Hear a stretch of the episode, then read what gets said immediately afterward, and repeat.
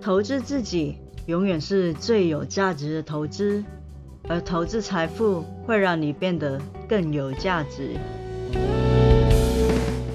大家好，这里是财富自由的路上，定期为大家带来理财观念与投资资讯，请多多关注哦。我是 Felicia。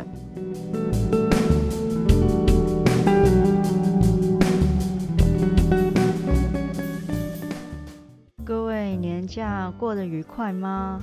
希望大家过去三天都有一个很好、很愉快的假期，可以让你休息、充电一下。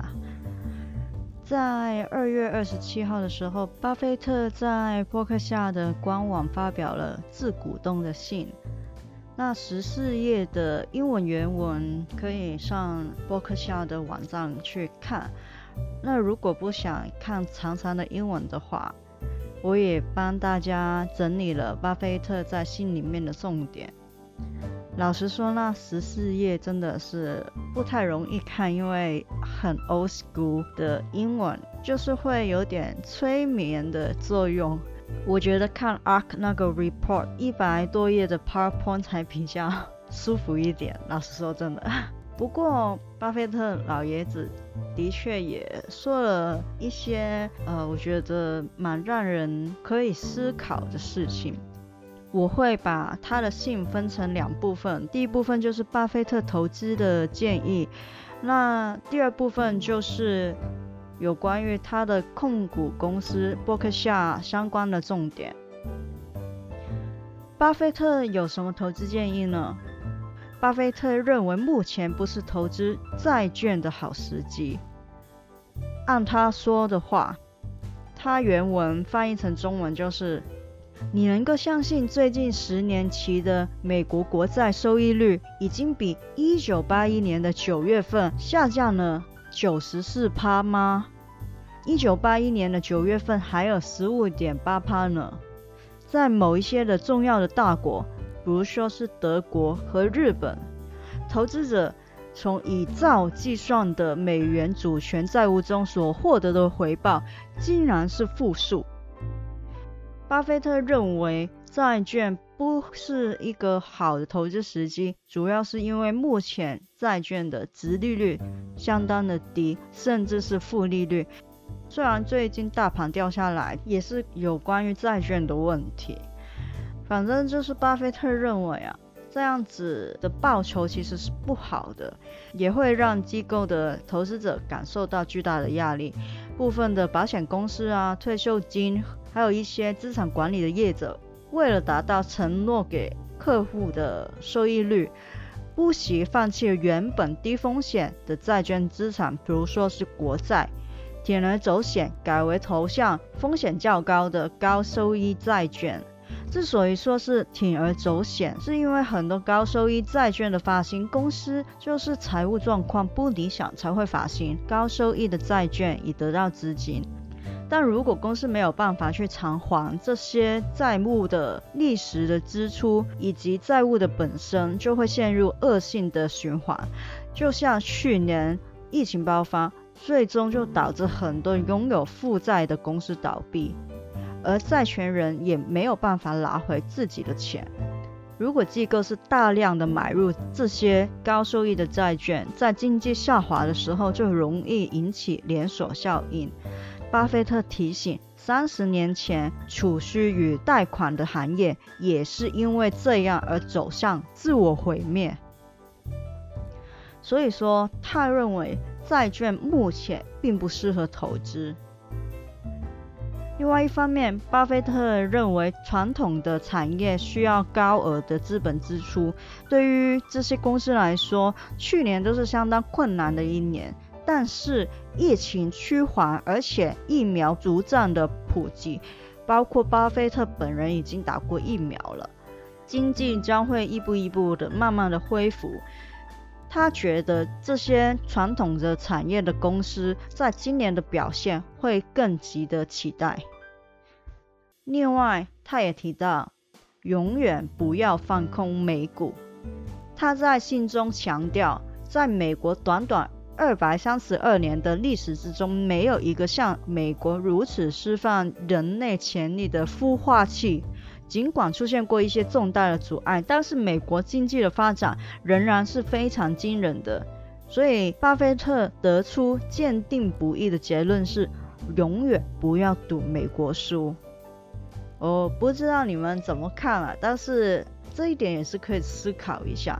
因为老实说，目前长远来说，我们把时间推到二十年前、三十年前，再看今天。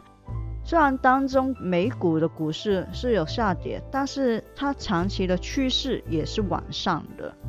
不过我们都知道，以前的绩效不代表未来的绩效，所以未来的美国能不能够跟以前一样，可以一级的长期的趋势是往上呢？这就留给大家思考喽。来到第二部分的关于波克夏的重点。第一，虽然去年第四季营业的利益优于前年的同季，但是实际上来说，去年全年盈利的收益是比前年下滑的。简单来说，概括波克夏二零二零年全年的表现，股价的涨幅是持续的落后 S M P 五百。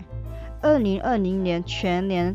S M P 五百指数一共上涨了十八点四趴，但是伯克夏的股价只上涨了两点四趴，表现是远远落后大盘的。但如果说由一九六五年开始算起到二零二零年，伯克夏其实每年平均是赚进二十趴的。这样比起来，就会远高于 S M P 五百的十点二帕。不过也是那一句啦，以前的绩效不代表未来的绩效。波克夏之后能不能够跑赢大盘，这里我们都要画一个问号。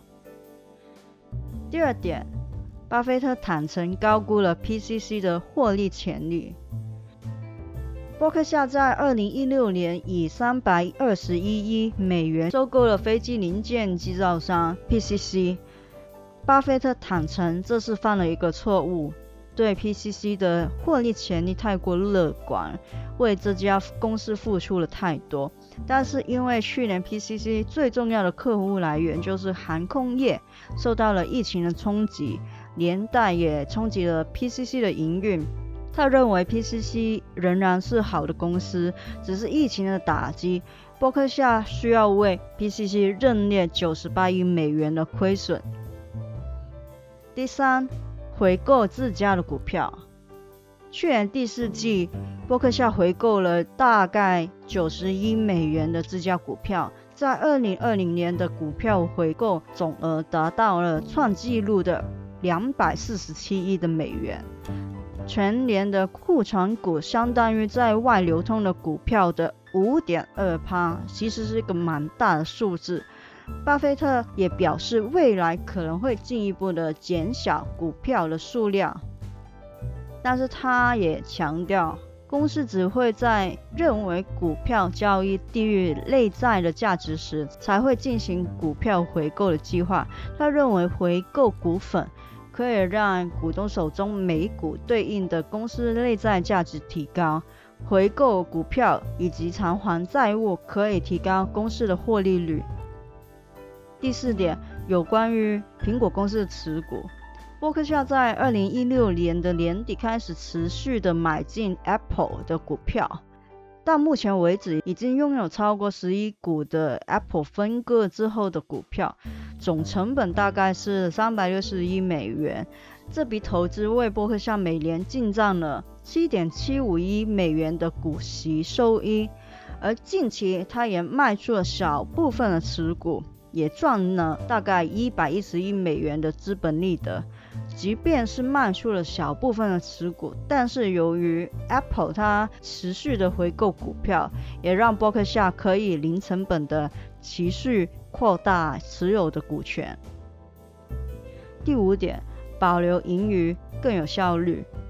巴菲特再次的提及了保留盈余的重要性，与他过去认为把钱留在自己手中运用，会比分派股息给股东自行运用更有效率一样。不支付股息的公司，利用公司留存的现金能扩大业务，收购公司，进行更有效的资产配置。公司依然有足够充分，甚至是更充分的现金去应对未来可能出现的机会或者是问题。这点要提及，伯克夏的现金部位也再次刷新历史的新高。第六点。伯克夏在美国拥有的资产没有其他美国公司能够媲美。伯克夏在美国拥有的资产包括但不限于房地产、工厂、设备。GAAP 估计超越美国的任何一家公司。在美国的固定资产折旧成本就已经有一千五百四十亿美元。排名第二的是 AT&T 所拥有的资产。厂房以及设备的价值为一千二百七十亿美元。第七点，四大波克夏最有价值的家族宝石。目前波克夏的价值主要分布在四家公司，其中有三家是他的控股公司，其中最主要的第一家是伯克夏的保险公司，第二家是一百趴控股的。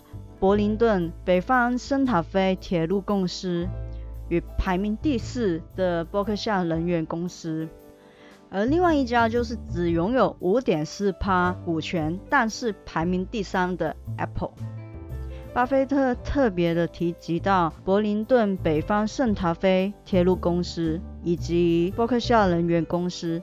尽管在疫情期间受到打击，但是这两家公司去年仍然获利大概八十三亿美元。